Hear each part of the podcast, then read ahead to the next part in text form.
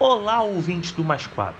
Aqui é o Lucas Deluna e esse aqui é o Até Empatar. Com força, com brilho, com vontade, perdendo por 2 a 1 um, até aqui, pode até empatar. A ideia deste programa especial é discutir temas que talvez não coubessem nas nossas resenhas tradicionais. Mas quem sabe o Brasil chega. Cris foi pra bola, bom, Dancieri subiu para fazer a defesa. 46, vamos para 47. Todos os camaradas da mesa de boteco mais clubista do Brasil vão estar presentes só que de uma maneira um pouco diferente. Pode até empatar. Quem sabe agora? Capricha Adriano. Olha o empate! Sendo assim, pode se servir de uma dose de 51 ouro e senta aí, porque agora é até empatar.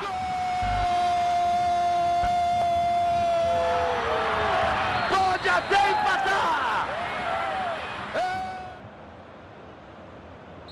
Então é isso, hoje a gente puxa a cadeira para Lívia Magalhães, que além de vascaína é pós-doutora é, em História pela Unimontes e pela Univers Universidade de Paris em Marnay Marvalet. Ô, Lívia, falei certo. Ninguém Boa consegue tarde. falar, fica tranquilo, acho que nem eles sabem falar. Boa tarde. Se apresenta o pessoal aí. Gente, boa tarde, tudo bom? Bom, como já falaram, meu nome é Lívia, né? Eu sou professora na, de História na UF. É, tem, fiz quatro anos de UF agora como professora, mas 20 anos de UF desde eu entrei como aluna nesse ano. Então é um ano que é especial nesse sentido para mim. É, eu pesquiso futebol desde o meu mestrado que eu fiz na Argentina. Eu comecei o mestrado em 2005, mas eu mudei de tema em 2006 para estudar futebol, né? Não sei se eu já contei isso para alguns que foram meus alunos. Eu estudava nacionalismo no construção do nacionalismo na Argentina, no Brasil durante a Guerra do Paraguai. Mudei completamente após a minha experiência de, de um ano estudando na Argentina e desde então eu tento entender principalmente as relações entre futebol e autoritarismo e as últimas ditaduras civil-militares na América do Sul e as relações tanto entre o futebol e, a, e, no primeiro momento entre o futebol e os meios de comunicação, meu mestrado, né, meios de comunicação que apoiavam as ditaduras no Brasil e na Argentina, e posteriormente passei para um estudo mais amplo das relações entre as sociedades, principalmente Brasil e Argentina, agora estudo um pouco do Uruguai também, relações com os grandes eventos esportivos, seleções nacionais, digamos assim, masculinas, né, de futebol praticado por homens, durante ditaduras e autoritarismos. Atualmente, eu tenho feito uma pesquisa que procura trabalhar também a partir de uma perspectiva de gênero. Eu comecei, já tem alguns anos, a pequenos projetos dentro de um projeto maior sobre a biografia do João Avelange, e tenho pensado muito as relações né, do João Avelange de, como dirigente a partir de uma ideia de gênero considerando a masculinidade, né, dominante, masculinidade dominante nesses espaços. E também um pouco de futebol feminino, futebol praticado por mulheres, né, que é uma outra pesquisa em relações com o corpo e maternidade também. É, quando você percebeu, meu querido ouvinte, é, aqui é o clubinho da UF, completando a panelinha a gente tem Eduardo Santiago. Boa noite, meu amigo. Tudo bom com o senhor? Tudo, tudo bom, meu camarada. Feliz de mais uma semana não ter que falar de Botafogo no programa. a gente pode falar, se você quiser, não tem problema. Não, por favor, não, não. Podemos continuar sem falar de Botafogo. É bom toda semana um convidado. Pedro Souza, que a gente está gravando aqui momentos antes da estreia do Flusão na Libertadores. Boa tarde, meu amigo. Boa tarde. É bastante nervoso aqui com a estreia do Flusão. É, quem ouvir isso aqui vai ouvir já sabendo o resultado, mas é, eu não sei o resultado ainda. Estou bastante nervoso. E agradecer a participação da Lívia. Muito obrigado por ter aceitado nosso convite. Está tá aqui falando sobre futebol com a gente, com essa patotinha da UF. Não sei se é bom ou se é ruim, não, mas é a patotinha da UF. Era madrugada de 31 de março para 1 de abril de 1964 quando o general Mourão Filho, da 4 Região Militar, decidiu marchar com suas tropas de Minas Gerais ao Rio de Janeiro com a intenção de retirar do posto o presidente João Goulart. Começava ali a ditadura militar brasileira que duraria 21 anos, deixando pelo menos 434 mortos e desaparecidos. É... Lívia, como que, que nasce a, a ideia de tu pesquisar essa, essa relação do futebol com a política e a ditadura militar? Bom, nasce, como eu comentei né, na minha, minha apresentação, da minha experiência como estrangeira na Argentina, né? Isso que eu acho assim que já é, é que para mim já foi uma coisa muito interessante e eu acho que é fundamental em toda a minha perspectiva de trabalho, que é o olhar de fora, né? A experiência, eu morei na Argentina, eu cheguei em 2005, em 2006, que foi o ano que eu mudei o meu tema, era ano de Copa do Mundo né? Vocês são muito novinhos, mas essa vocês devem lembrar de 2006. Vocês lembram de toda que a gente não ganhou, né? Que vocês são da geração que não ganhou nada, coitados. é, vocês estão rindo, mas isso a gente pode tirar onda, a gente ganhou, né? É, enfim, mas e eu lembro que era, né, era uma rivalidade que óbvio, né, ainda é, mas era super saudável. Inclusive eu morava numa república que a gente brincava que era Nuestra América, tinha muita gente da, do Equador, da Colômbia, né, da América do Sul em geral. E, e, eu lembro que ali eu comecei a perceber muito essas relações, mas ao mesmo tempo eu venho de uma geração, de, não sei se de uma geração, né, mas pelo menos de um ambiente, digamos assim, muito pautado nas minhas relações familiares, principalmente na minha educação né, familiar de esquerda, que se falava muito nessa ideia do futebol como ópio do povo, apesar de não ser o discurso da minha casa normalmente, tá? Mas eu escutava muito. Eu mesmo, eu lembro do meu, Copa de 98, é, eu, como aluna secundari, secundarista, né, gente? Vocês nem usam mais esse termo, mas do ensino médio, já era ensino médio. Falando que a Copa ia ajudar o Fernando Henrique, né? Aquela discussão, assim, era uma coisa muito comum. E aí, ao mesmo tempo, isso era um contraste na minha vida, porque eu sempre gostei muito de futebol. Eu cresci, eu morei um tempo no interior de São Paulo, e quando eu cheguei no Rio, de vez, com sete anos, a gente morava muito perto do Maracanã. Um tio muito próximo meu é, trabalhava no Maracanã, então a gente frequentava o Maracanã. Né? Maracanã era além da, da questão de assistir jogos, por exemplo, de praticar esporte, sempre foi o lugar da caminhada, né? ou em torno do Maracanã.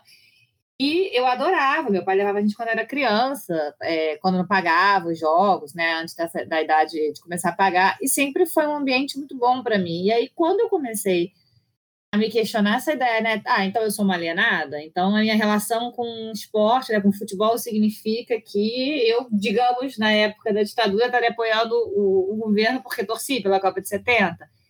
Essas questões sempre tiveram presentes, mas eu não, não encontrava um espaço de pesquisa, porque, como eu comentei, né, eu entendia muita história com aquela coisa mais tradicional. Então eu estudava temas tradicionais da história, né? Na Argentina eu percebi que não, que isso poderia ser um objeto de pesquisa. Tive uma boa orientação né, da, da, dos diretores do mestrado, tudo isso, e lá eu tive a oportunidade, em um momento em que eu tinha feito um trabalho sobre a Copa de 70, o diretor do mestrado falou: Olha, eu acho que você devia investir nisso, porque você é muito nova e você parece muito mais feliz falando de futebol do que falando da Guerra do Paraguai. Então, se você quiser tentar mudar, escreve para esse professor e tenta ver o que ele te ajuda.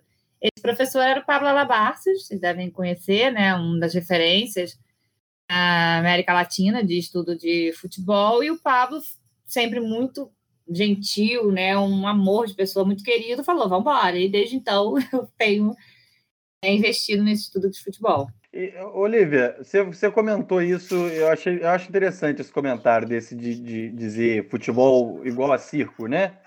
É, isso é um negócio que a gente ouve até hoje dentro da, da, da academia. Ouve, né? O tempo todo.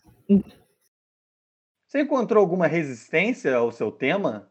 Já encontrei, por exemplo, é... já enco... não sei se resistência, na verdade é muito engraçado, né? Porque quando eu entrei na UF, principalmente quando eu me filiei, eu é, me associei ao programa de pós-graduação, eu sempre fui a menina do futebol, mas de uma forma muito positiva para a maioria dos colegas, né?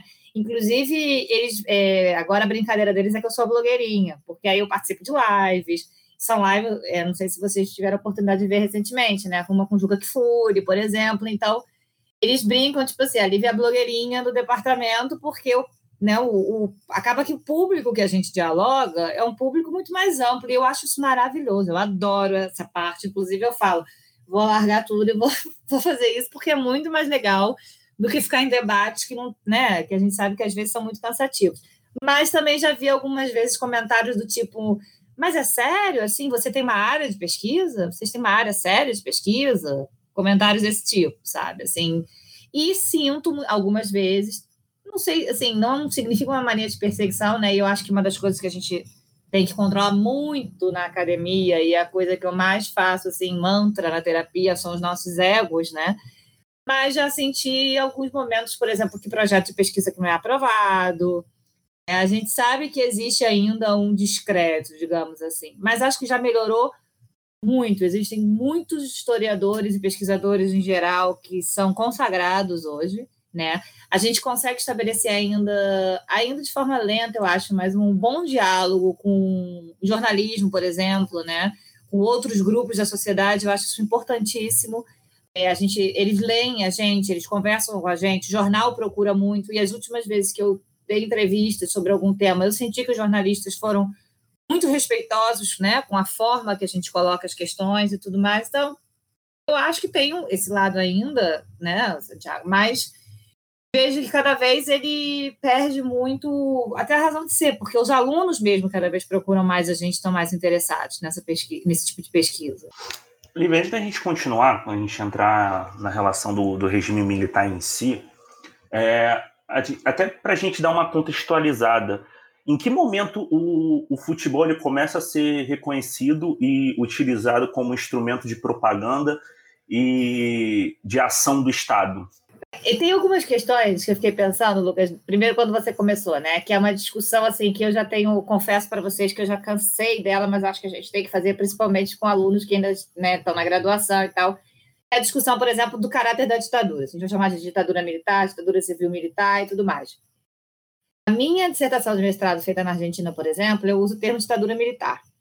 Quando eu fui fazer o doutorado, que aí eu voltei para a UF, eu percebi, por exemplo, que com o termo ditadura militar direto, eu cortava muitas as relações, às vezes, de dirigentes, né, de outras pessoas do futebol com a ditadura. Então, isso já acho interessante, por exemplo, isso tudo para mostrar para vocês, não que eu quero convencer ninguém, não, tá, gente? Se é civil ou militar, não, mas como a própria percepção de estudar esporte faz a gente pensar muitas outras coisas além do espaço esportivo, né, do caráter dessa, de, desses eventos. Agora, quando que o, esporte passa a ser? Eu acredito que desde sempre. Né? Ultimamente, é, a gente tem, tem pesquisas que avançam muito, principalmente nessa ideia de desmistificar aquela construção mais comum que a gente tem, né? De que o esporte, principalmente na América do Sul, ele chega das elites, ele é das elites, depois ele vai ser como, digamos assim, entre aspas, conquistado pelo povo, né? O povo se apropria do futebol, principalmente, né? Uma coisa de de é, quase uma revolução mesmo social, sabe? Que é um, uma narrativa muito interessante. Outro dia, de novo, né, fazendo essa experiência como estrangeiro, eu vi um grupo de suíços que estão trabalhando, dirigentes brasileiros, no COI, né, e eles pegam desde o início do COI, lá do, do final do século XIX, mais ou menos, e vão até o João Avelange pesquisando, e é muito interessante como eles mostram que o, o que predomina é o que são homens da elite, brancos, né, é, com poder econômico fortíssimo. Então, existe uma norma dessa elite que representa o Brasil, né, e que a gente sabe a, a grande luta que a gente tem para romper com, com esse caráter elitista do Brasil e que ele permanece nos esportes ainda. Então, acho que é muito interessante a gente pensar essas rupturas e esse uso do, do Estado, porque esse uso oficial, eu acho que ele existiu durante de sempre, digamos assim, né? A própria formação da CBD, ela é feita a partir do Ministério de Relações Exteriores do Brasil. A grande discussão que eu vejo é que muda a partir principalmente do Estado Novo, quando o, o Getúlio Vargas começa com aquele né, com o projeto de identidade nacional, de construção de uma identidade brasileira, e o futebol entra nisso, e principalmente o futebol aí muito relacionado a questão racial. Né? Que isso que eu acho que é um, um ponto importante para a gente pensar aqui, porque o uso dos esportes de uma forma geral no mundo inteiro ele é uma prática é, comum entre os estados. Os Estados, Estados Unidos, por exemplo, tem um departamento né, de governo de diplomacia do esporte. A gente chama de soft power, né? a gente não, né? Alguns é, pesquisadores chamam de soft power, né? que seria o poder brando de você usar o esporte para uma diplomacia mais leve. Eles têm um departamento para trabalhar com isso. Claro que não envolvendo o futebol, que a gente conhece, mas com outros esportes. Então, esse uso ele é uma coisa que é uma prática que nem sempre vai ser negativa também. Eu acho que isso é importante a gente pensar. Claro que quando a gente trabalha com os regimes autoritários, a gente vê um uso completamente diferente daquilo que a gente espera que seja feito, né, para uma sociedade do, do esporte. Bom, é, agora a gente já entrando nesse período de 64 a 85, é, começando um pouco, entre aspas, pelo início. O golpe é dado em 64, logo em dois anos depois, em 66, a gente tem a Copa do Mundo da Inglaterra, que o Brasil vem, ia para essa Copa do Mundo sendo bicampeão, 58 e 62. Mas na Inglaterra a seleção tem uma das piores campanhas da, da história, é, é eliminado na primeira fase, perdendo para Hungria e para Portugal por 3 a 1 é, eliminado bem cedo do que era esperado. É, Lívia, como que essa campanha da, da seleção ela, ela reverbera na, na cúpula militar, no, no poder na época? Qual a visão que tem os, o, essa cúpula, levando em consideração que, você, como você tinha dito, com, tinha a ideia do, da construção da identidade nacional? Bom, vamos lá. Essa questão da identidade nacional está muito mais ligada ao Estado Novo, né? Tem um, uma questão da última ditadura que ela é muito importante para a gente considerar, eu acho, quando a gente faz estudo dessas questões de identidade, que era o fato do, dos últimos ditadores, da, da, ditadura em si, né, como um todo, sempre tentar se desvincular do que foi o Estado Novo. Né?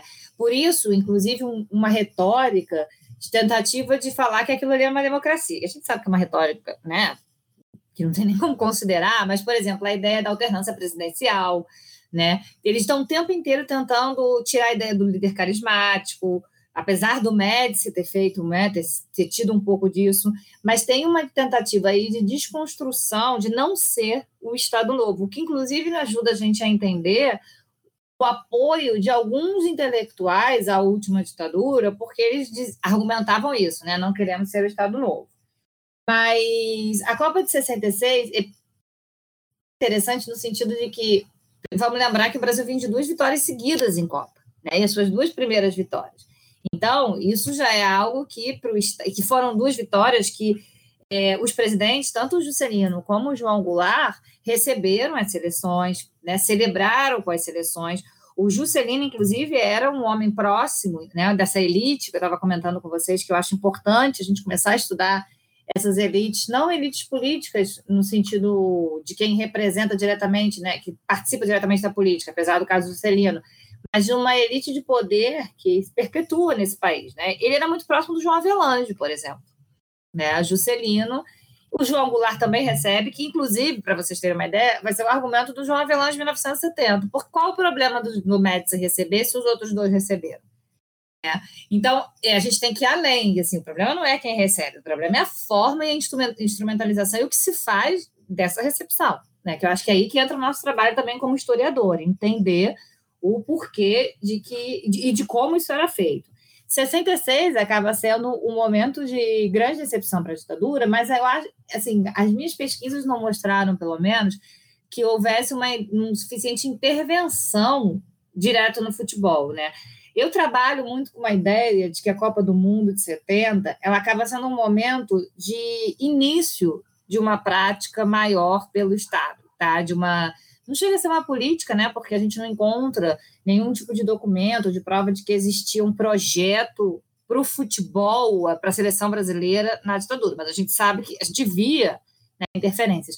Mas eu entendo, a partir das minhas pesquisas, que 70 mostra, na verdade, as probabilidades muito maiores que aquilo ali pode mostrar para eles, né? É, pode servir do que antigamente. E um exemplo que eu tenho a partir disso é o trabalho, não sei se vocês conhecem, Daniel de Araújo. Quem foi meu aluno no curso que eu dei de futebol, o Daniel foi dar até uma aula.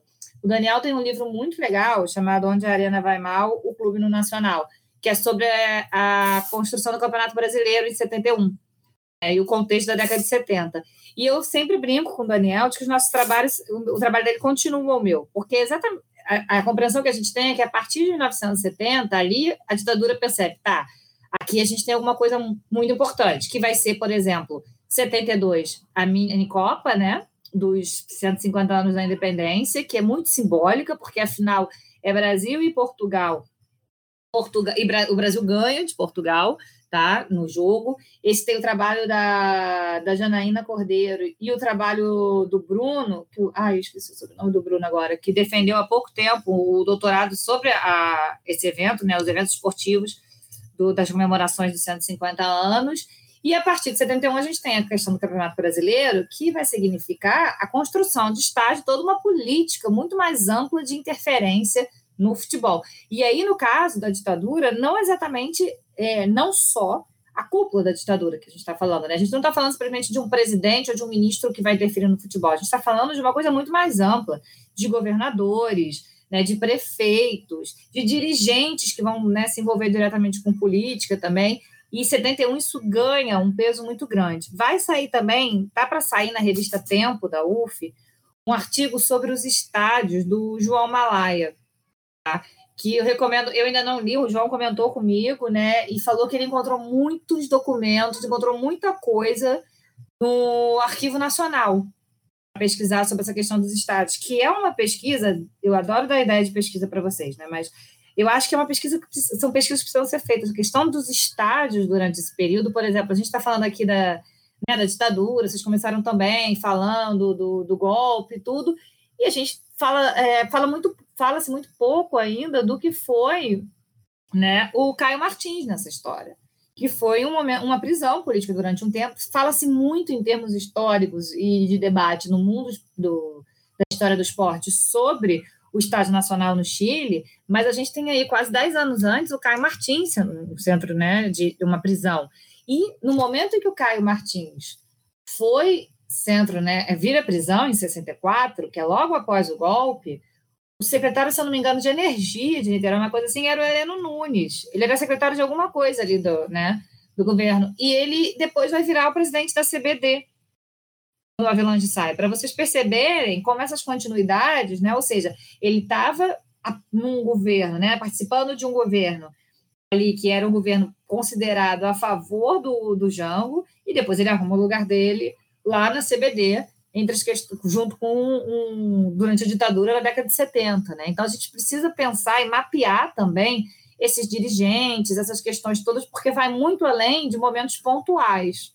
Não sei se eu respondi o que você queria. Estou viajando muito, eu acho, Lucas, mas enfim. Queria. É, Lívia, a gente está falando aqui dessa, desse simbololô, desse, dessa de 60 a 70, né, desse início de construção do regime militar, da ditadura militar, da ditadura civil militar, como queiram chamar, mas eu queria falar um pouquinho mais especificamente da figura do João Saldanha, porque é algo bastante assim é, é, tem uma produção especialmente do cinema né alguns documentários algumas coisas nesse sentido é mais recorrente. Dentro da historiografia eu confesso que apesar de não pesquisar esse tema é, pouco tive contato ou não, não não cheguei a ver trabalho sobre isso mas eu queria eu queria falar um pouquinho mais perguntar um pouquinho mais sobre essa figura do João Saldanha porque você estava falando da construção é, de como o Estado como a Copa de 70 ela passa a ser entendida melhor como como uma intervenção do Estado a partir dessa Copa de 70, de como o Estado passa a, a pensar mais a relação com o esporte, e como talvez o João Saldanha tenha sido uma figura importante nesse sentido. A sua contratação, mas ao mesmo tempo as suas divergências, né?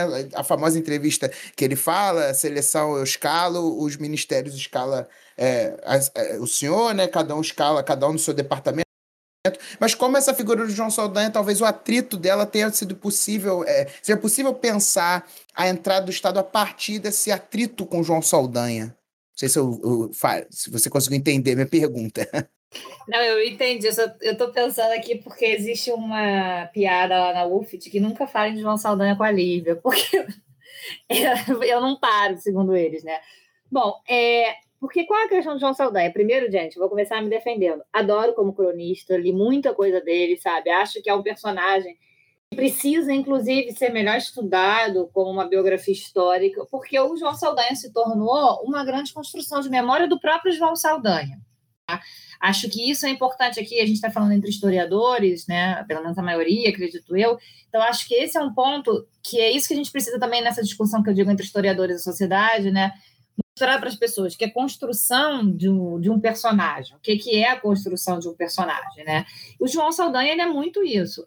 É, quando eu fiz a minha pesquisa de doutorado, por exemplo, eu fui lendo as biografias na época, vi alguns dos filmes que já tinham saído sobre João Saldanha, né? E aquela coisa a gente é, cria assim uma coisa, uma admiração muito grande, além, como eu falei, do que eu já conhecia dele como jornalista, né? Mas principalmente numa sensação de é, nossa, esse cara salva o futebol, digamos assim, né? Num sentido que a gente tem muito negativo das relações do futebol, principalmente quando eu falo nesse sentido do futebol, né, dos dirigentes, dos clubes, né, não dos torcedores e dos jogadores de uma forma geral, mas do mundo esportivo ali é, dos clubes e da, é, da CBD e tudo mais. Então ele parecia ser tipo assim, nossa, um alento, né? É, ele tentou, ou essa coisa que a gente tem muito, né, de mártir, ele tentou, ele resistiu e tudo mais. E aí, nessa, continuando a minha pesquisa, eu comecei a ver os programas, que hoje é o bom da gente ter YouTube, é isso, né? Eu fui encontrar o programa dele no Roda Viva, eu fui encontrando o programa dele não sei aonde, que eram todos da década de 1980, e percebi que praticamente todas as narrativas que eu tinha visto, os filmes, né, os livros, eles eram, na verdade, a própria narrativa do João Saldanha na década de 80, ou seja, era uma construção de memória dele naquele momento. Tá? Então, acho que isso é muito importante para a gente pensar. Isso desmerece quem foi João Saldanha em momento algum. Mas, por exemplo, uma das coisas que ele, que ele disse, agora não vou lembrar exatamente em que livro que eu li, né, mas ele falava que ele tinha sido clandestino do Partido Comunista que ele viveu muito tempo escondido não sei aonde, que ninguém sabia e tudo mais, né? Que ele fugia do governo. Tive acesso aos arquivos do SNI, do João Saldanha, que o Arquivo Nacional, não sei, vocês não vão lembrar disso, porque vocês são muito novinhos, mas o Arquivo Nacional, em 2010, se eu não me engano, ele pegou os arquivos do SNI e falou: quem tiver algum problema e não quiser aparecer, tem que avisar ao, ao Arquivo Nacional, né? Que a gente vai não era censurar, né, mas fechar o arquivo e ele só poderia ser consultado, o, né, o de cada pessoa, a partir de uma autorização. Eu saiba, ninguém, ninguém apareceu, ninguém questionou. Então, quando a gente faz a pesquisa lá, é muito interessante, porque a gente tem os arquivos do SNI. Eu, eu quando pesquisei a minha tese, pedi os do Pelé, os do João Saldanha e os do João Avelange, né? E eu recebi muito material. E aí é muito interessante, porque o SNI, ele herdou o material da polícia lá da década de... da, da, da polícia né, é, política de Vargas. Então, você vê ali que, na verdade, essa fala do João Saldanha de ah, eu estava clandestino, escondido, ele estava o tempo inteiro mapeado pelo Estado, sabia onde ele estava. Né? Você vê pela data dos documentos. E, ou seja, também é outra questão que me, que me trouxe uma pergunta, que eu acho que é a pergunta que a gente precisa fazer, principalmente, é se lá desde aquele período, da década de 40, João Saldanha já era o comunista né, para o Estado brasileiro, uma ameaça, um jornalista problemático, tudo isso, por que, que ele vira técnico da seleção brasileira em 1969? Essa é uma pergunta que eu acho que é muito mais interessante para ser feita por um historiador do que por que ele saiu. Porque ele saiu envolve várias questões, por exemplo, que às vezes eu brinco em sala de aula e falo: ah, o que vocês acham que aconteceria hoje se o técnico da seleção brasileira entrasse no, no Flamengo com a arma na mão dizendo que ia matar o Rogério Senna. Por exemplo, isso assim. O João Saldanha fazia coisas que realmente eram muito polêmicas, sabe? Que eu acho. Por isso que eu digo assim, esse mundo do futebol, a gente sabe, quem gosta de futebol, que além de todas as disputas de poder político, dos interesses, também tem uma coisa que é fundamental, que é ganhar. Né? É, é, ganhar. A gente vê agora recentemente o caso do Renato Gaúcho, que está falando abobrinha desde não sei quando, perdeu os jogos ali, estava lá se garantindo que ia né, ser mantido no Grêmio e foi demitido, acabou saindo.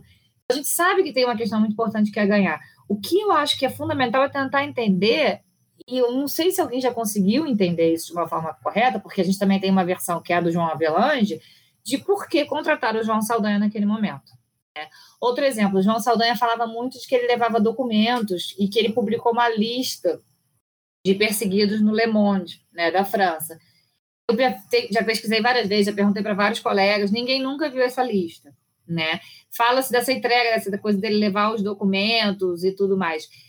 E o que eu já ouvi de muitas pessoas próximas dele é que ele era um grande contador de história. Eu não gosto de usar a palavra que muitas pessoas falam, ah, ele mentia. Eu não acho que isso é uma questão de mentira, porque eu acho mentira está muito carregada de julgamento, né? E de uma intenção, digamos assim. Eu não acho que é isso. Eu acho que ele tinha, de fato, um incômodo com a situação, né?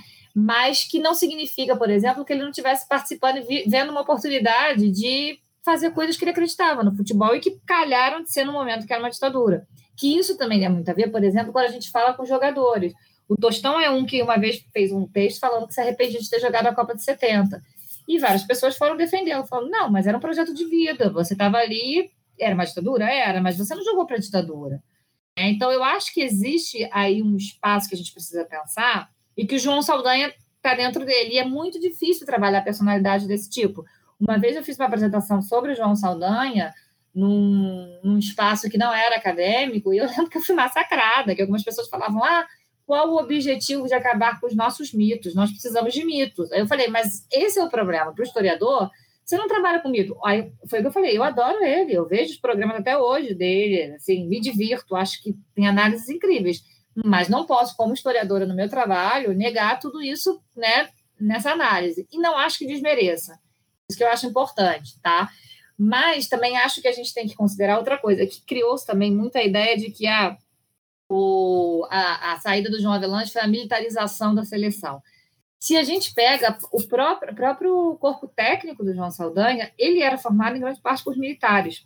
E isso não tem a ver, a gente ainda mais falando de João Saldanha, com o fato de que João Saldanha apoiasse militares, mas o fato de que os militares naquele momento eram os grandes é, os grandes profissionais de educação física, no sentido de ir para o exterior, de se preparar, de participar de vários projetos, de ganharem bolsas em outros países, né, no sentido da educação física mesmo, não da prática militar era muito associado. E isso eu aprendi principalmente com o trabalho de professores de educação física.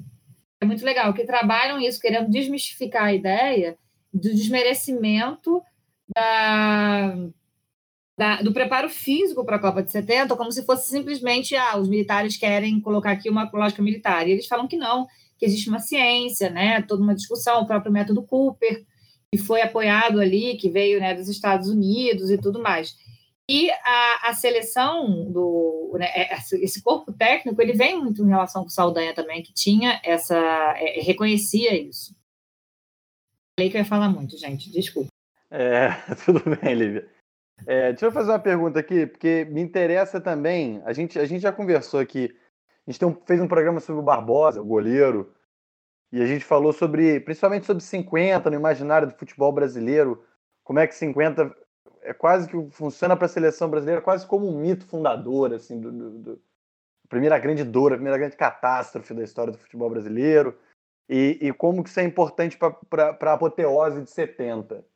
E, e, levando em consideração a sua, a sua pesquisa na Argentina, é, queria entender um pouco como é que isso funciona do, lado, do, do outro lado da, da, dessa, dessas ditaduras? Porque os títulos argentinos foram todos conquistados, se não me engano, após a última ditadura, né, de 76. É... Aqui no Brasil a gente viu como é que essa construção se dá como, a, como apoteose em 70, da ligação do regime com, com, com, a, com a seleção, a nível, como, como a gente disse, a nível do Estado brasileiro como um todo, não um governador ou um prefeito. É, mas como é que isso funciona na Argentina? Antes dos golpes, como é que o futebol se relacionava com o peronismo? É um tema que a gente não tem muito contato, então, enfim, fica a curiosidade.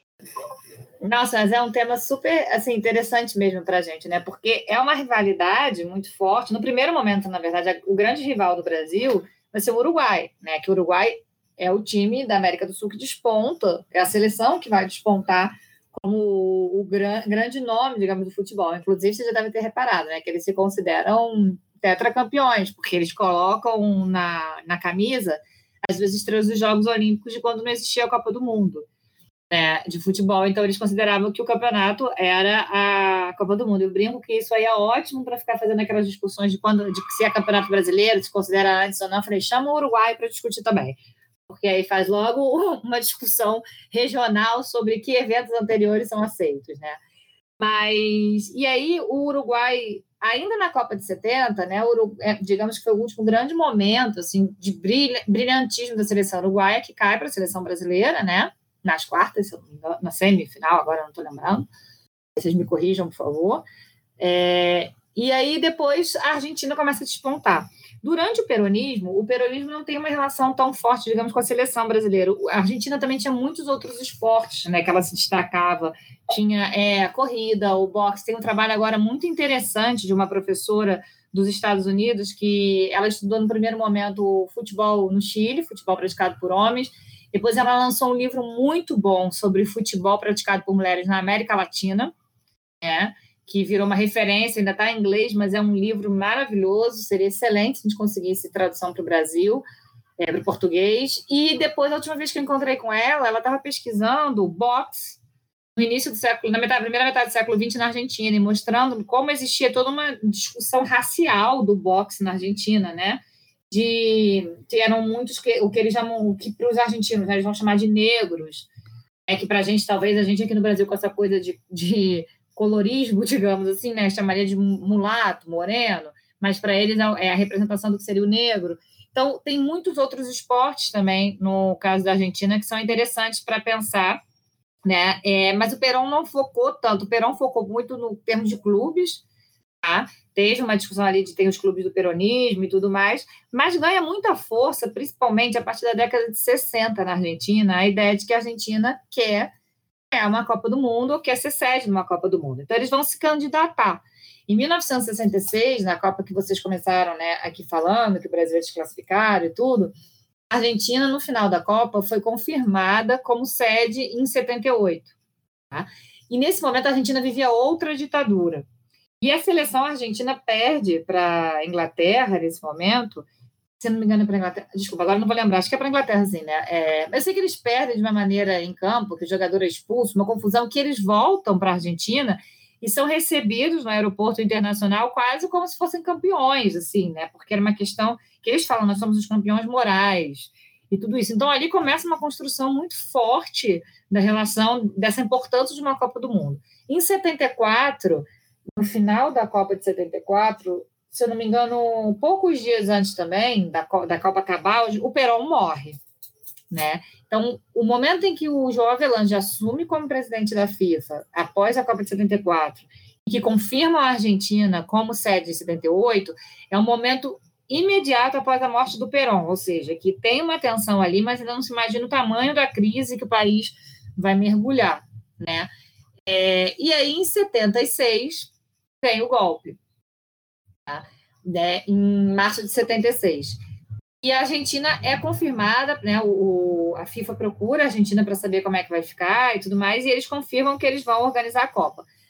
Às vezes que eu pesquisei, que eu tive a oportunidade de pesquisar na FIFA, você encontra lá todo um material que é muito interessante, que, se eu não me engano, eu botei no meu livro, algumas partes, que são o, o que já tinha sido, é, estava sendo preparado pelo governo anterior, antes do golpe, né?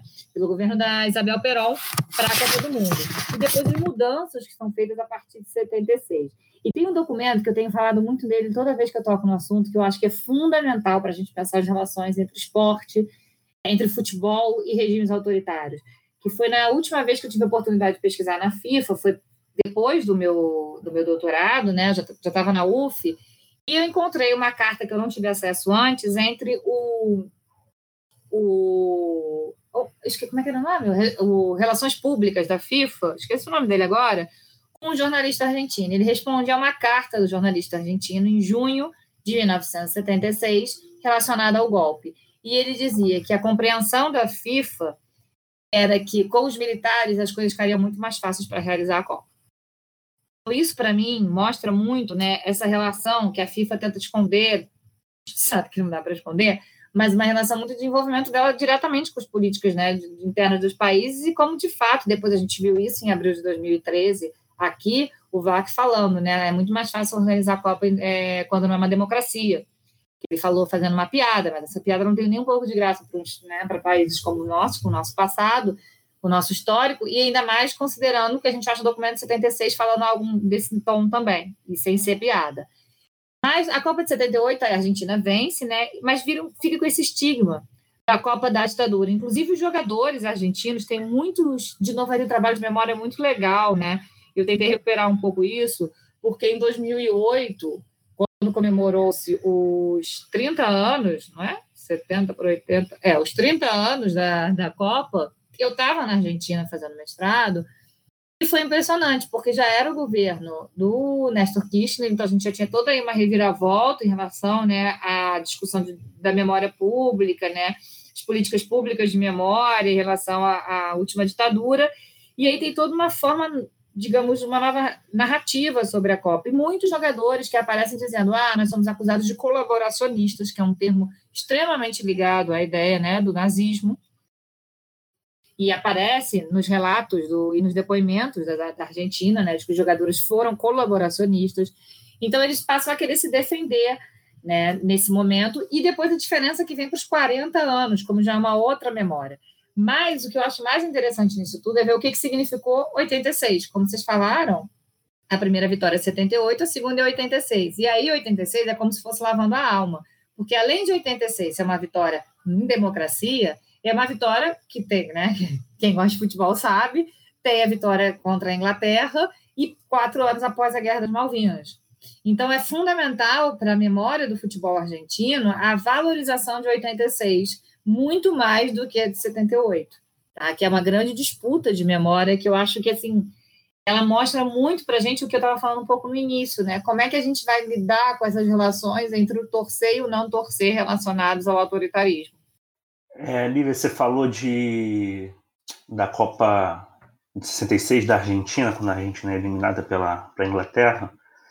É, foi nas quartas de final esse jogo, inclusive, ele fica marcado porque é por conta desse jogo que em 70 a gente tem a criação dos cartões amarelo e vermelho, que rolou.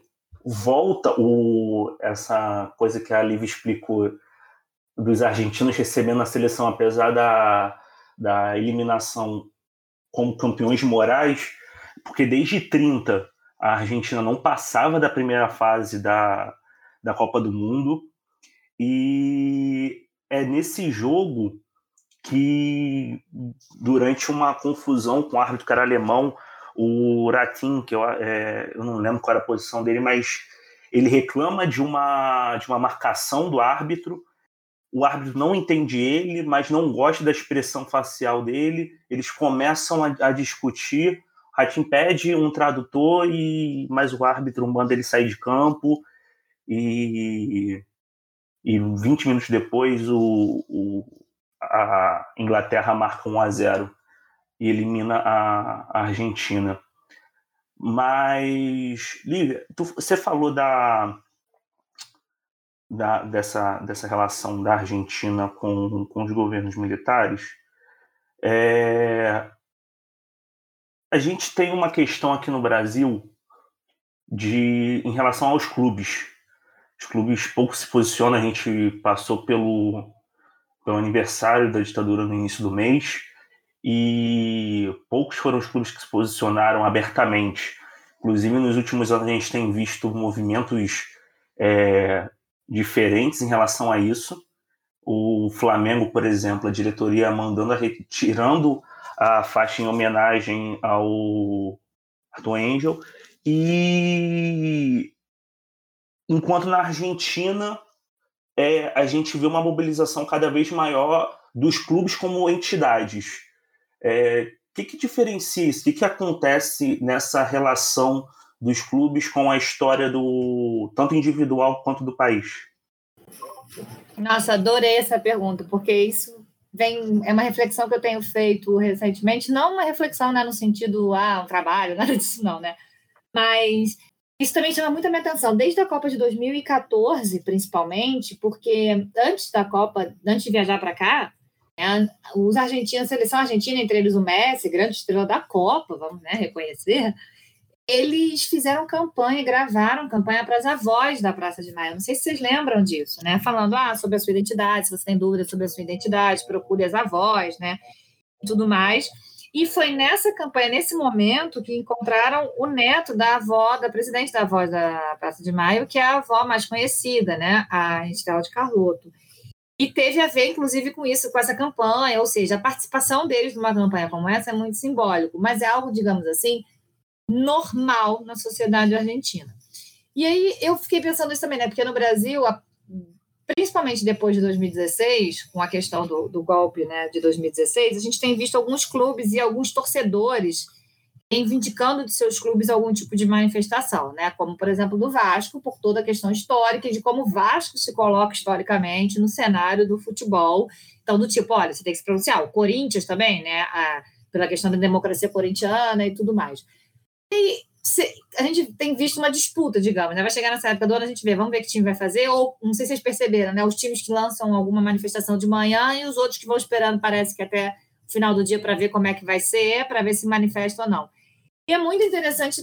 Ou então, pergunta. desculpa, ah. desculpa te interromper, mas tem aqueles também que não falam ditadura, mas falam democracia sim.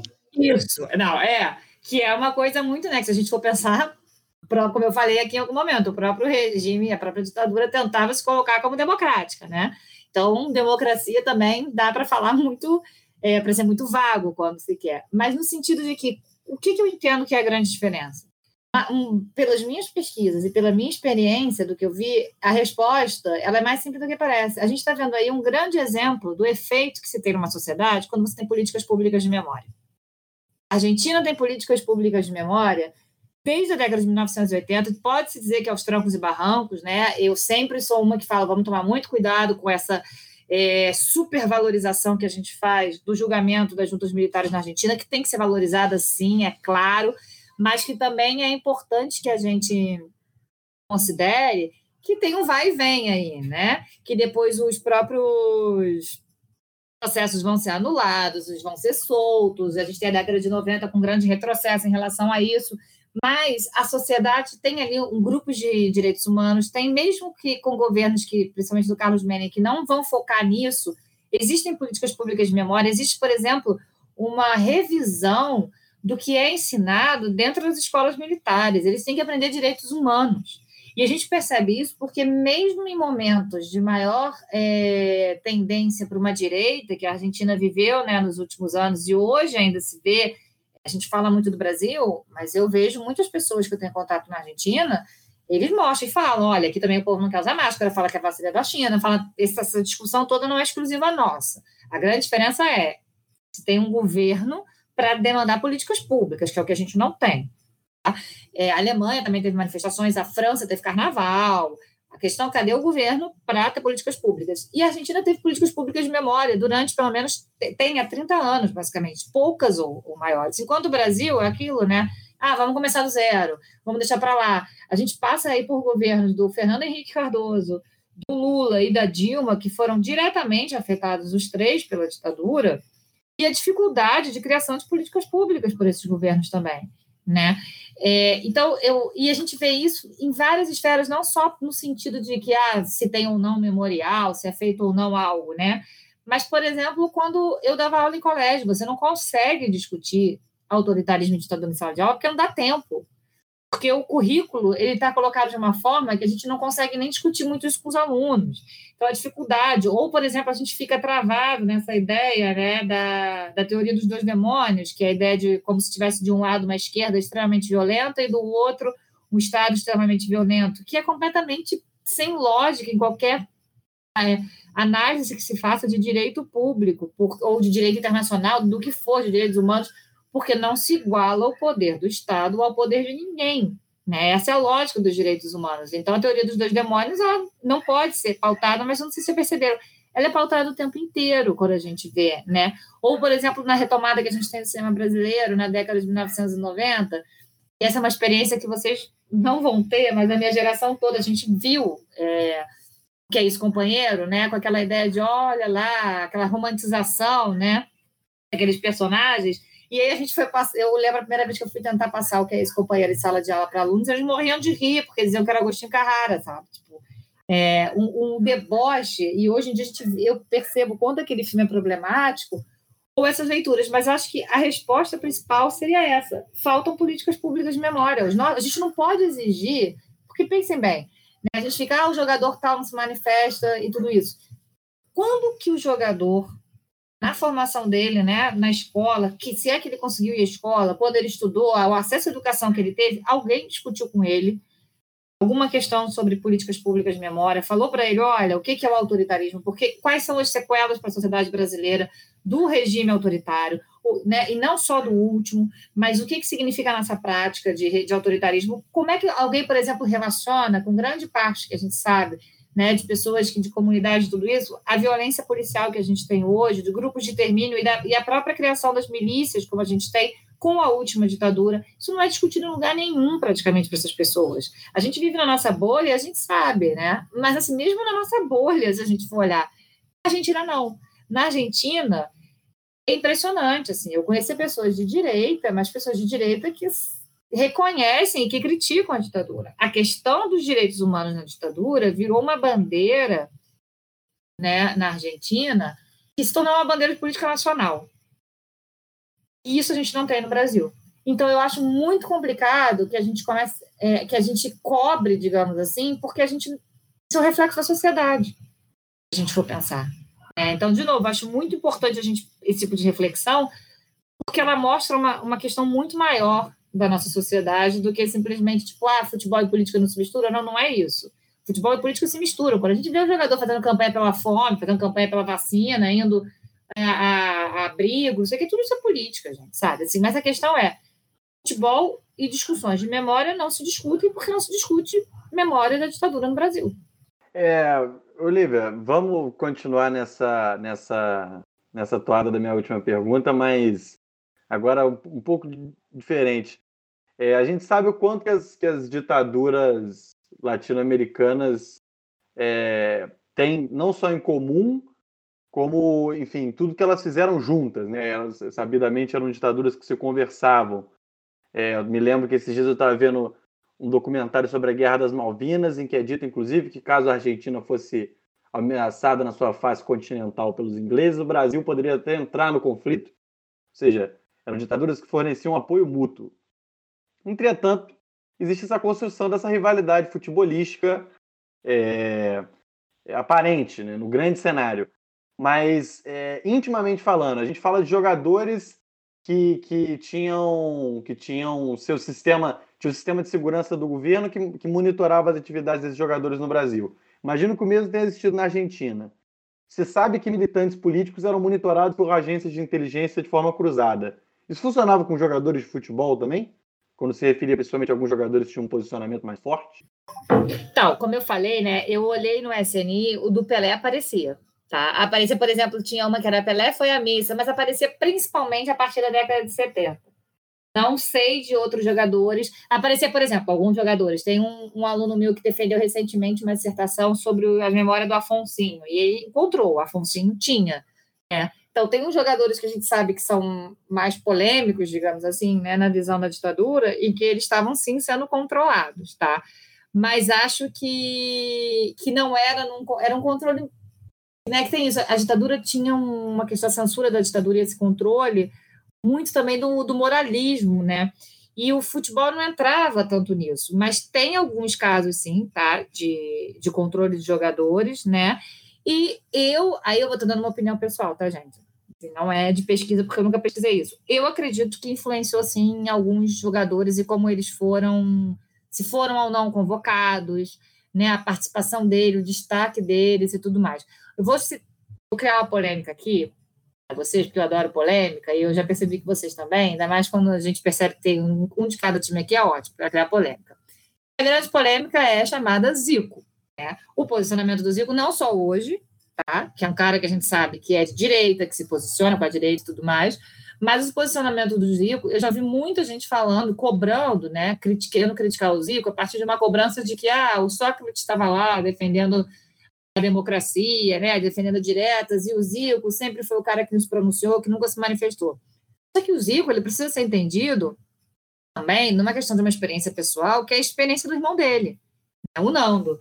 O Nando foi um cara que era jogador de futebol, teve que ir para o exílio perseguido pela ditadura e foi anistiado depois, inclusive. E ele ainda vai para o exílio, para Portugal, num período super complicado em Portugal, que ele continua sendo perseguido. E ele, ele tem um livro, né, que é bem interessante, que ele conta como é que foi e tudo. E eu já vi entrevistas dele, já ouvi ele falando algumas vezes também pessoalmente, e ele diz que ele era controlado em Portugal. Né? É, então, eu acho que esse é o tipo de questão que eu não sei, talvez vou deixar aqui a bola para vocês procurarem. Será que o Zico não está lá nos arquivos do SNI também? Né? Apesar dele não se manifestar e tudo mais, ou essa questão que eu falei, né, do, do subjetivo, da experiência pessoal dele. Mas é engraçado porque a gente tem uma relação muito diferente aqui no Brasil com os nossos ídolos, né, principalmente no futebol. O Zico ele conseguiu criar um, uma relação de ídolo, principalmente com a torcida né, do Flamengo, mas também internacional, tá? não é só a torcida do Flamengo, e que ele não é cobrado dessa questão política. Vocês já perceberam isso, né? Ele foi secretário do Collor, gente. Vocês são novinhos, mas vocês têm noção do que isso mais ou menos significa. E ele não tem essa cobrança. Então, eu acho que isso é muito interessante, sabe? Porque a gente cobra de alguns, mas outros não. Então, no, muito complexo, pra, né? Como a gente está vendo aí, essa construção é, dessa ideia do ídolo também e do, do futebol. Outro dia estava brincando, falando, ah, gente, o que Vasco me dá mais de alegria hoje é que nosso grande ídolo atual é Juninho Pernambucano. Então, assim, pelo menos de, de, né, de manifestações fascistas, eu estou salva no meu clube, né? O grande nome virou isso. Mas a gente sabe que não é só isso. Eu vou olhar para o passado do meu clube e tem ali as manifestações também.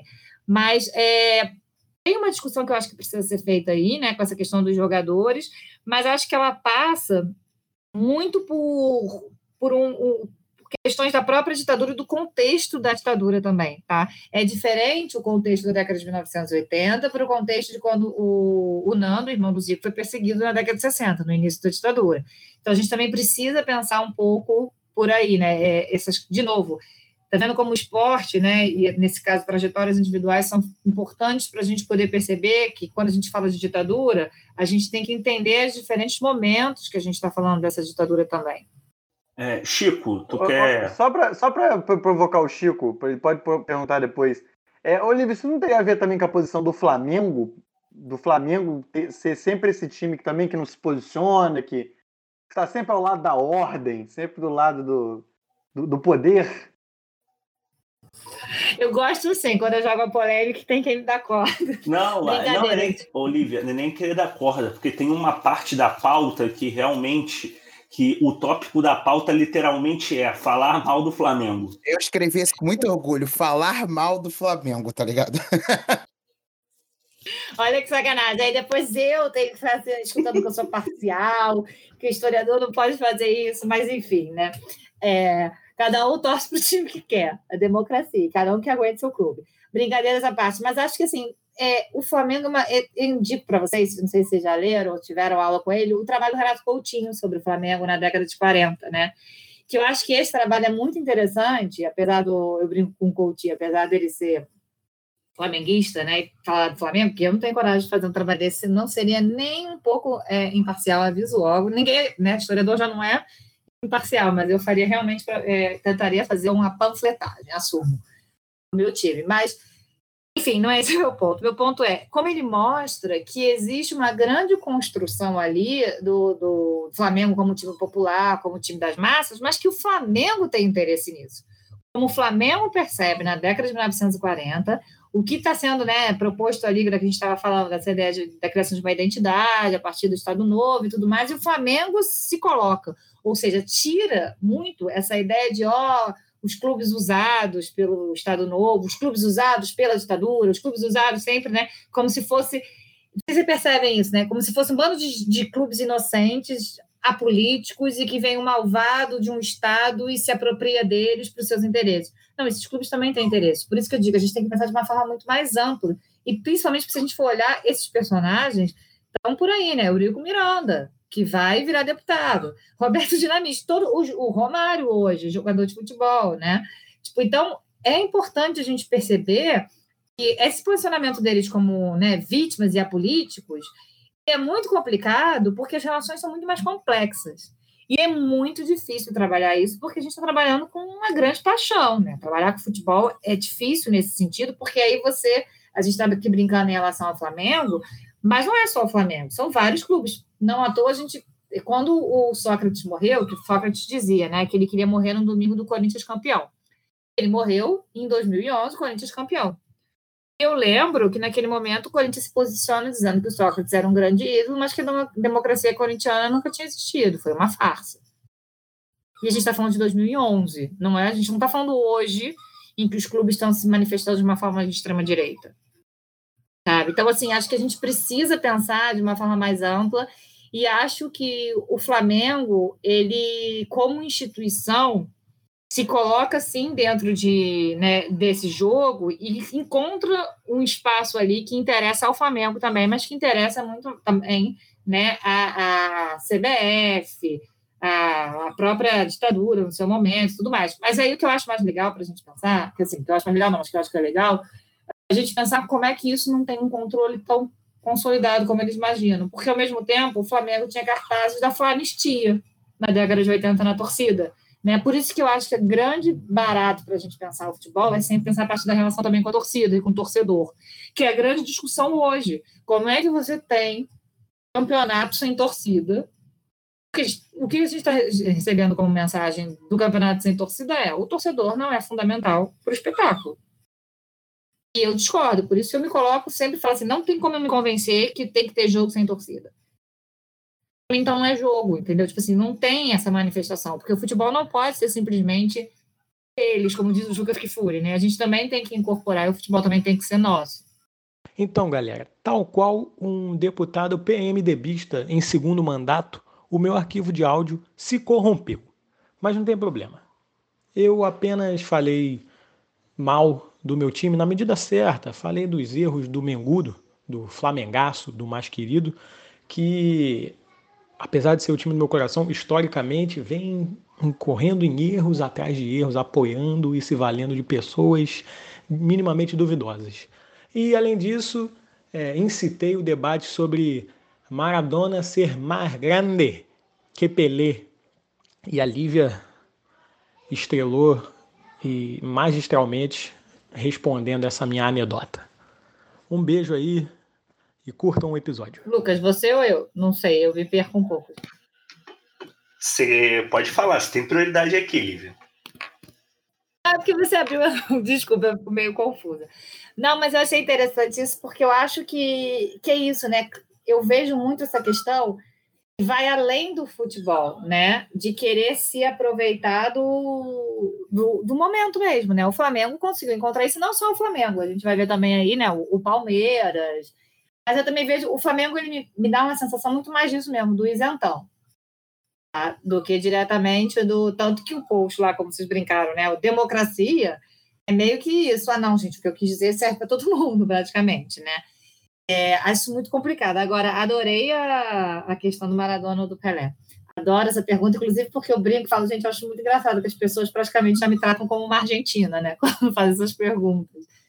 Mas, enfim, eu acho que em termos de, de torcedor, digamos assim, a relação do Maradona com o futebol, ela tem muito mais a ver com o que eu entendo que o futebol seria né, para o torcedor.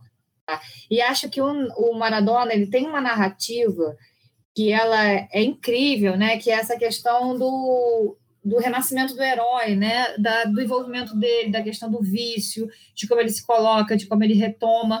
Acho que isso é muito simbólico também, né? A gente precisa ver. Enquanto Pelé, ele tem uma outra narrativa do sentido de que ele, de novo, né, esse discurso muito do apolítico, ou de cara, do cara que venceu o racismo, que é uma retórica absurda no país que a gente vive, né? Então ela é muito complicada também. E tem aquela velha piada de que ah, eu gosto do Pelé, mas eu não gosto do Edson, que se fala muito por aí. No caso do Maradona, eu acho muito interessante, porque não sei se vocês viram, quando ele faleceu, né? Eu fiquei até brincando, porque vários me procuravam de jornais para falar sobre ele e tal. E eu falei é, que era exatamente isso: morreu uma reação ao neoliberalismo no futebol, né? uma oposição a grande parte desse futebol que a gente critica hoje, é, ou pelo menos muitos de nós criticamos. E eu lembro que eu, algumas das coisas que, que falaram sobre a minha fala era que, ah, que absurdo que uma pessoa que se coloque como militante feminista defenda Maradona, né? E eu conversando com uma amiga, eu falei assim para mim, isso fala muito exatamente de várias questões, né? Primeiro, de que, tipo assim, eu sou um ser contraditório como qualquer outro. Não dá para exigir que eu não seja um ser contraditório. Mas de como também é, a gente chega numa discussão com esses ídolos que é muito complicado. Eu acho que o ponto do Maradona é exatamente esse. O Maradona ele se aproxima muito porque ele é absurdamente humano, ele erra.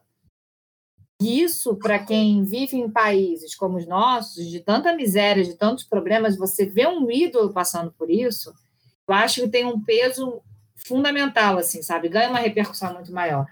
E, nesse sentido, eu vou dizer para vocês, eu sou mais Maradona do que Pelé.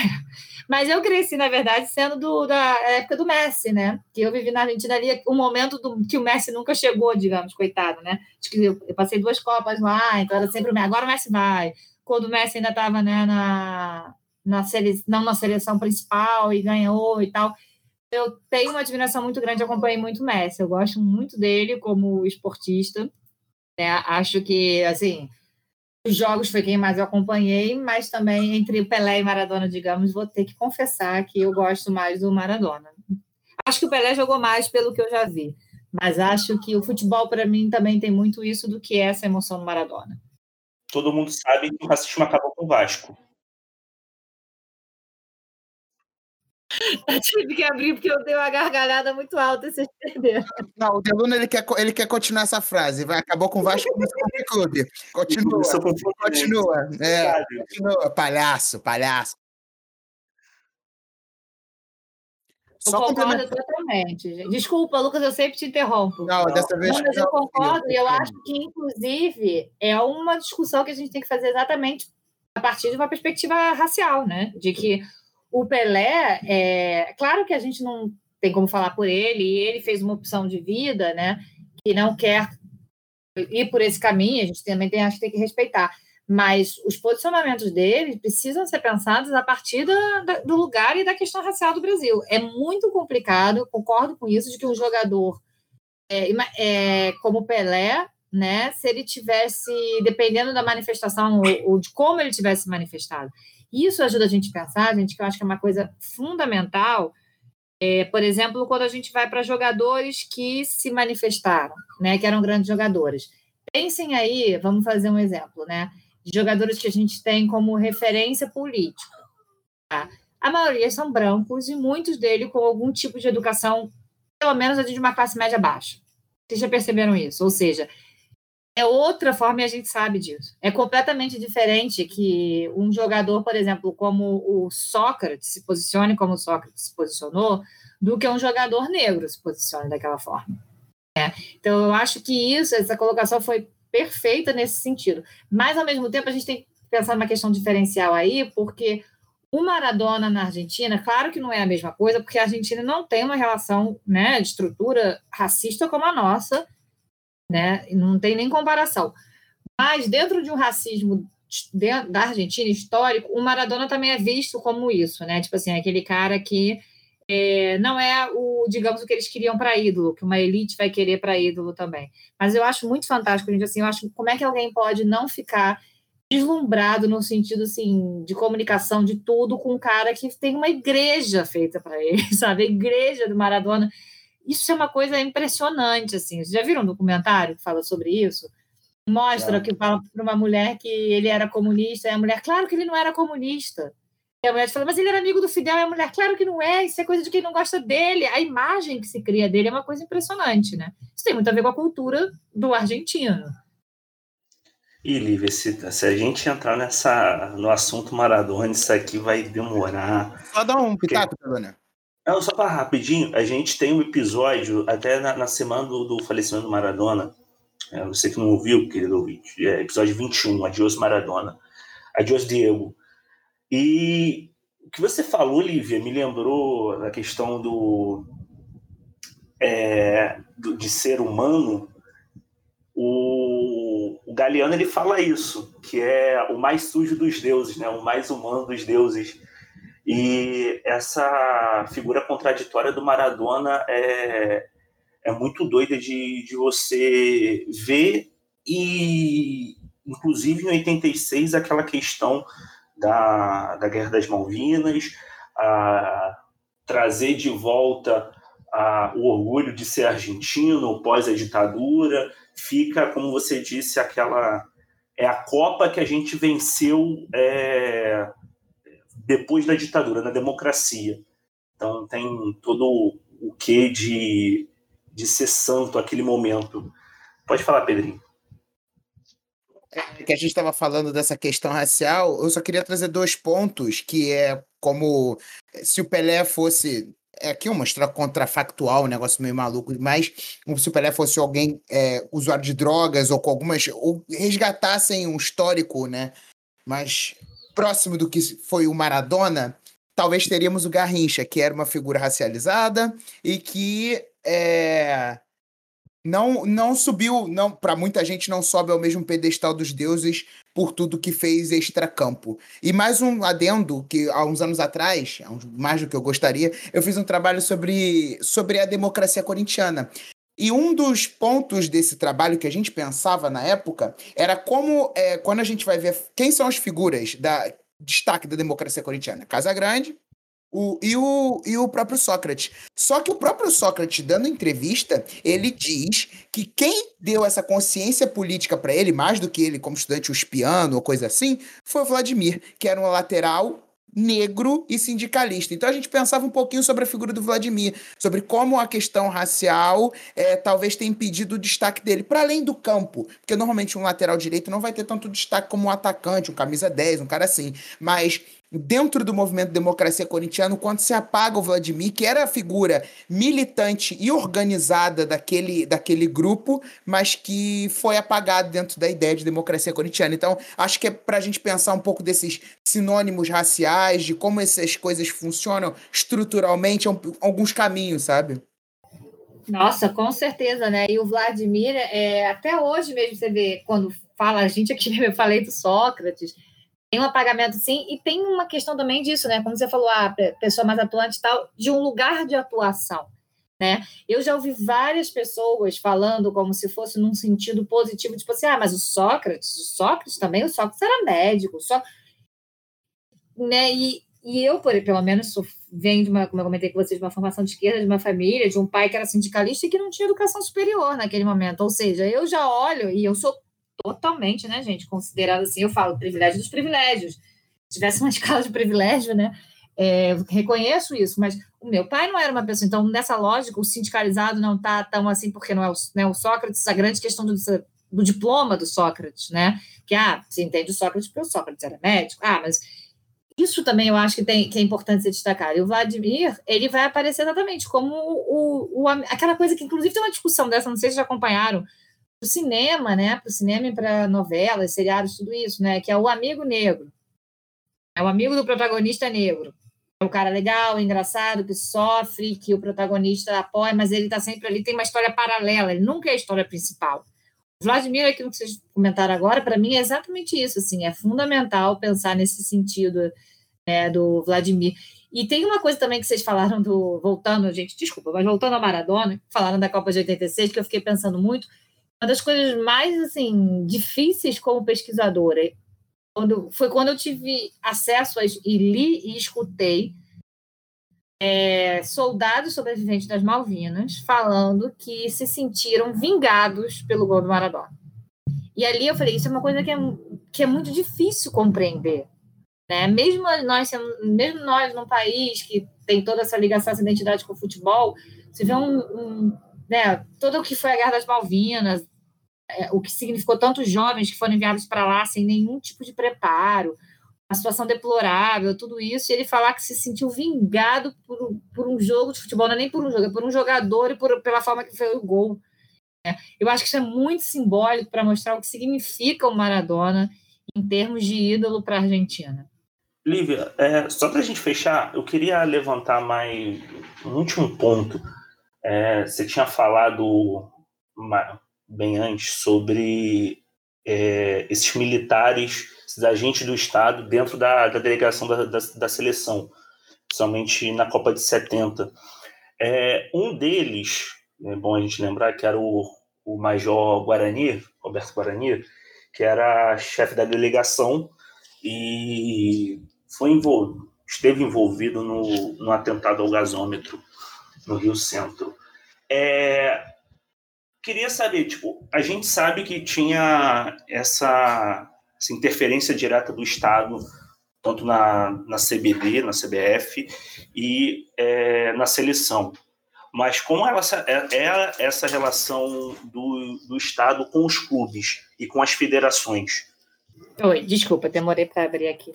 microfone. Olha, eu não tenho muita pesquisa sobre isso, né, dos estados com os clubes e tal, mas de fato, foi o que eu falei, é, as pesquisas que eu já li, os trabalhos que eu já escutei, que eu já, né, que eu conheço, mostram que existe sim essa relação, que de novo a gente fala, né, é, o meu próprio trabalho, é, ele dá continuidade a essa ideia de pensar a partir só da estrutura nacional, né, do, esta, do Estado brasileiro federal, e suas relações com o futebol.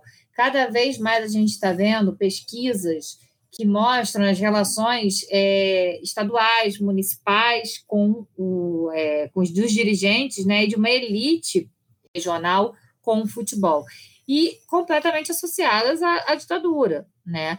É, tem um caso agora que o, esse artigo que eu comentei para vocês do João Malai, ele contando algumas coisas são impressionantes, porque ele diz: você pega a documentação e vai, por exemplo, ver alguns estados ao norte e nordeste do país, é impressionante a relação que tem ali. Que a gente sabe que não é uma relação né, que nasce com a ditadura, tá? daquela relação de poder, não nasce, mas que ela vai ser totalmente, eh, vai se beneficiar com a ditadura, né? vai encontrar ali na ditadura um espaço de de manutenção e de poder e dessas relações, e o futebol também. Então, isso é uma coisa que eu acho que a gente precisa é, ver e pensar muito, né? As relações do local também. E que entra numa outra discussão, já para eu imagino que vocês devem estar por aí, já que foram dos últimos dias, né? A questão do, desses grandes clubes de elite, a partir do que foi proposto na Europa, mas a ideia é desses pequenos clubes, né? O que significam esses pequenos clubes também nesses espaços e como eles não têm uma representação, digamos, nacional e a importância de que é, e como as federações regionais acabam controlando muito isso. Que é importante a gente lembrar também, de novo comparando com a Argentina. A AFA na Argentina, ela foi fundada, se não me engano, né, no, agora não lembro se é 1893, 94 ou 95, acho que é 95. 1895, tá? E se a gente percebe na Argentina, você praticamente não. Vocês não ouvem falar, quase ninguém ouve falar de federações regionais. É, claro que tem um, uma superioridade da região de Buenos Aires, principalmente, né, da, da grande Buenos Aires e dos estados mais próximos, é, das províncias mais próximas, mas isso é uma questão histórica, né, da disputa de federalismo e autonomia da própria Argentina, e que está muito bem representada no futebol também. Mas a gente não tem, por exemplo, é, os campeonatos estaduais, como tem aqui, os grandes campeonatos, né, que os times grandes estão jogando. Nós temos os dois, o Abertura e o Clausura, né, os dois campeonatos, que aqui a gente poderia dizer que também tem, que seria a Copa do Brasil e o Brasileiro, mas aqui a gente ainda tem os campeonatos regionais. Isso eu acho que merece também uma pesquisa muito mais profunda, e entre outras coisas, porque se a gente for olhar historicamente, principalmente nas regiões mais centrais, que são as mais estudadas, Rio e São Paulo, principalmente, as é, federações regionais são anteriores à própria CBD. Assim, da mesma forma como a, a Comembol, por exemplo, é anterior ao poder maior da FIFA. A FIFA nasce antes, né? mas é, se a gente for olhar a diferença quando a Comembol é criada para outra associação que vem depois, são décadas, ou seja, isso gera tensões. É muito forte o poder regional ainda do futebol, né, das federações no Brasil. A gente tem aí um número incrível de clubes que disputam. A gente, eu lembro quando no Maracanã, eu adorava ver jogo da Copa do Brasil, quando viam clubes do interior, a alegria deles no Maracanã, né, a forma como eles jogavam, terminava o jogo eles chorando, né? Ou quando eu lembro uma vez eu fui ver Fluminense, nada, nada de implicância com ninguém Fluminense aqui não. Mas era Fluminense, não lembro quem, como eu falei, morava perto, então era tipo, quarta-noite, vamos para Maracanã, vamos ver jogo. E foi uma das coisas mais emocionantes que eu já vi, porque eles ganharam e eles mesmos diziam nas entrevistas: nossa, a gente teve que pedir dinheiro para familiar para conseguir viajar e chegar, e a gente está no Maracanã, né? Então tem todo o, o ideal aí, uma, uma questão né, do imaginário que é importante. E essas federações, elas são espaços de poderes regionais também, né? são espaços de poder forte da política regional. Então, existem conflitos muito fortes com a própria CBF, e a gente sabe, os principais clubes, né, os clubes mais fortes as federações mais fortes, acabam influenciando. O caso do Rio de Janeiro, a gente percebe que a federação é sempre um espaço de conflito entre os clubes também. É, é tanto que fica a discussão pelo Maracanã, e por, é, se vai ter jogo ou não vai, e tudo mais, a gente sempre percebe um conflito maior mas as federações tendem a lutar por esse espaço de poder e não vão abrir mão. Por isso que a gente vai manter. E, ao mesmo tempo, por outro lado, tem essa discussão de qual seria o espaço desses outros clubes menores se não tivessem esses encontros regionais. É, num país como o nosso, com proporções dessa forma e tudo mais. É isso. Acho que, cara, foi um, um episódio que deu para responder muita coisa e deixou muita coisa para a gente refletir e sugestão de, de pesquisa, né? Eu acho isso ótimo, gente. Eu tenho feito essa grande campanha. Eu acho que ne, é, nenhum objeto pode ser considerado né, finalizado de pesquisa. Acho que vocês têm que pesquisar muita coisa. Eu queria parabenizar. Acho maravilhosa essa iniciativa que vocês têm de podcast. Fico muito feliz vendo você, todos os alunos participando. E acho que vocês estão fazendo um trabalho essencial de história pública, de divulgar o trabalho histórico, divulgar o que é feito da academia, né, o que vocês mesmo pensam que vocês estão produzindo, que nós, professores, eu queria dar parabéns para vocês, agradecer muito pelo convite.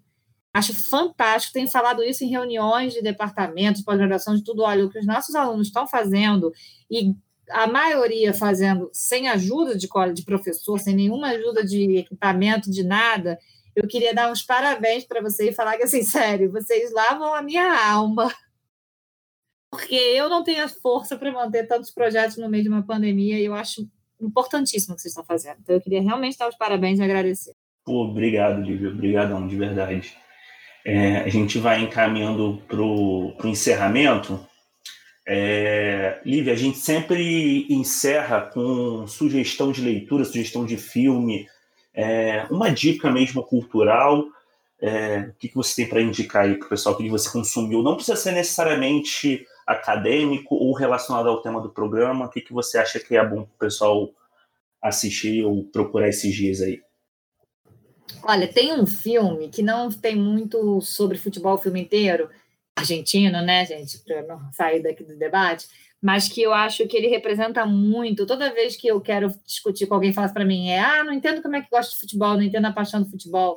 Vocês já devem ter, não sei se não viram, é O Segredo dos Seus Olhos, é que ganhou o Oscar em 2010, se eu não me engano, 2011, e que esse filme tem, né, o futebol tem um papel fundamental nele, essa paixão pelo clube. Então eu acho assim que é, é super legal para a gente discutir isso, né, para a gente pensar é, essa, é, o futebol nesse contexto.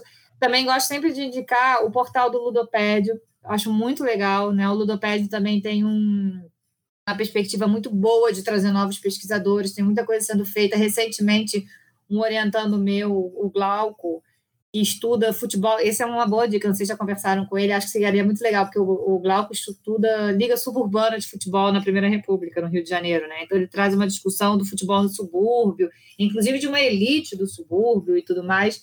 E ele fez um texto recentemente muito bom sobre essa reflexão da Liga da Europa, então acho que tem muita coisa legal a gente ver e pensar sobre futebol, né? É, documentários também, claro, são conhecidos também. O quem foi meu aluno, eu sempre falo do futebol nos tempos do Condor, do Lúcio de Castro. Eu acho que são fantásticos no sentido de que tem coisas que eu não concordo e tudo isso, mas o Lúcio é, é fantástico no que ele faz e acho que é muito bom para trabalhar em sala de aula também. E eu vou esquecer agora, mas tem um monte de coisa, gente, sempre para poder recomendar. Mas lembrei desses agora. Ah, de filmes também que eu acho muito legal.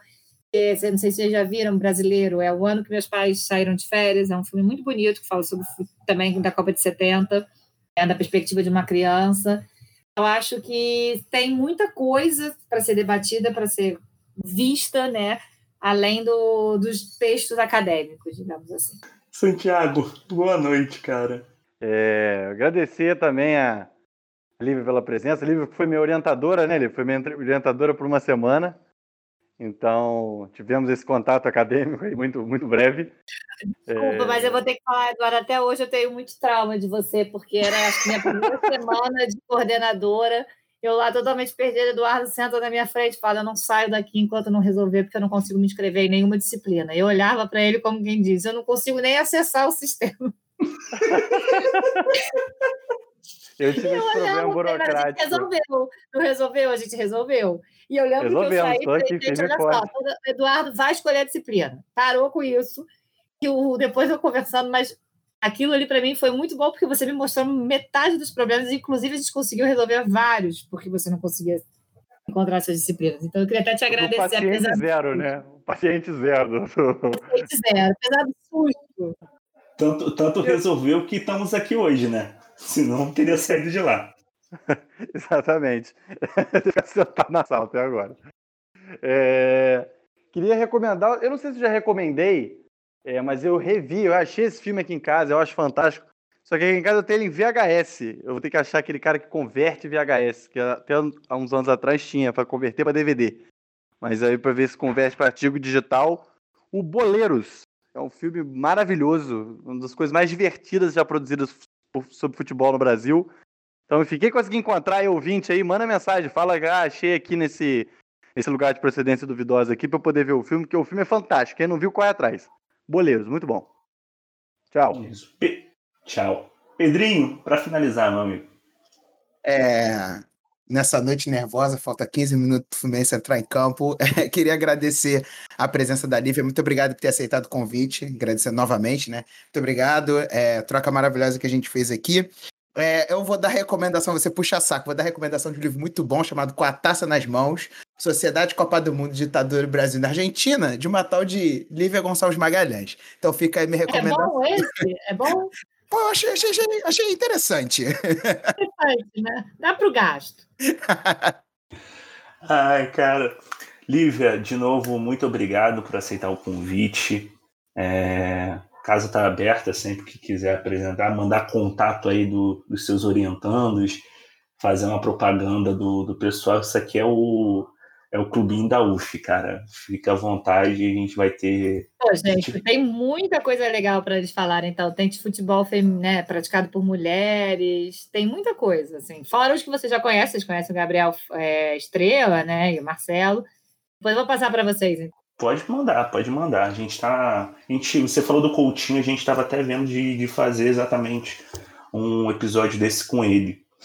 É... Pode falar. Coutinho é ótimo, mas ele é mais clubista que eu. mas é o que a gente sempre fala, cara. Clubismo não é crime. Pode estar tá liberado, só tem que ser na medida certa. Mas obrigado. A gente vai ficando por aqui. Lembrando sempre que o Até Empatar sai toda última quinta-feira do mês. Se você, querido ouvinte, tiver alguma indicação de quem a gente pode chamar, de algum assunto que a gente pode tratar, pode entrar em contato com a gente pelo Instagram do podcast, mais quatro podcast, ou pelo Twitter, arroba mais quatro pod. Esse episódio também vai sair, além do feed, vai sair na Rádio Drib. Se você quiser mandar também indicação de alguém que a gente pode chamar, pode entrar em contato com arroba Rádio que o Petit passa para a gente. Tudo bem? Obrigado pela sua companhia e até semana que vem que tem programa semanal, tá bom? Um beijo.